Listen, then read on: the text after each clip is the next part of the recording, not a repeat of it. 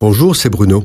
Merci d'écouter ce podcast. N'oubliez pas de vous abonner et d'activer les notifications afin d'être averti chaque semaine des prochaines sorties.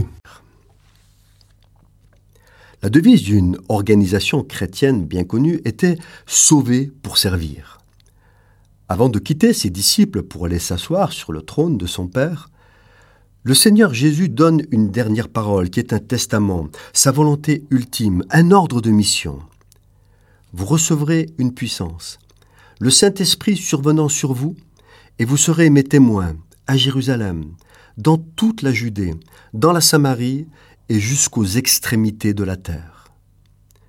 Christ a abandonné son ciel de gloire pour revêtir un corps d'homme, annoncer sa mort pour le rachat des péchés et sa résurrection pour le salut des hommes. Dieu aime les hommes, tous les hommes. Il aime d'un si grand amour qu'il sacrifie son Fils sur la croix qui se donne pour ceux qu'il appelle mes amis.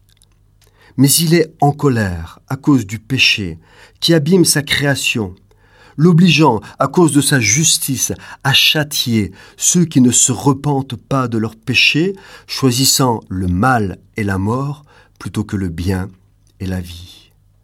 Et pourtant, Dieu ne souhaite pas la mort du pécheur, mais il veut qu'il se repente et qu'il change de vie. Le disciple n'est pas plus grand que le maître. C'est pourquoi Jésus dit à ses disciples que ce n'est pas pour leur bien-être égoïste qu'ils sont sauvés, mais pour qu'ils consacrent leur vie à annoncer l'évangile du salut dans le monde entier. Il dit encore, Je vous ai sauvés pour servir.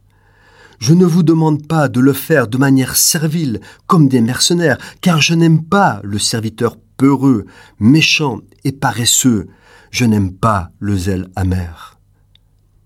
À ceux qui me servent par amour, comme une offrande d'une agréable odeur, comme une action de grâce volontaire et désirée, je leur réserve des délices éternelles. J'aime l'amour, et je donne tout à ceux qui m'aiment et me servent, même si parfois mes voix sont difficiles à comprendre. Servir dans l'Église est une bénédiction de Dieu. Se passer de l'Église et de la communion fraternelle est une séduction du diable. Ceux qui se tiennent à l'écart ne cherchent que leur volonté propre et se servent eux-mêmes pour finir dans l'amertume, le découragement, le renoncement et finalement l'échec. La sainte Église que Christ s'est acquise est un corps qui forme un tout. C'est l'endroit qu'il a voulu pour que nous soyons ouvriers avec lui. Bien sûr que les organisations humaines sont imparfaites et pleines de défauts, mais aussi imparfaites soient-elles, nous ne devons pas nous en passer. Abandonnons les vaines discussions qui nous font passer à côté de l'essentiel et dont nous aurons à rendre compte. Chacun doit trouver l'endroit où Dieu l'appelle pour servir. Se passer de l'Église, corps de Christ et de la communion fraternelle est dangereux, c'est un péché d'orgueil.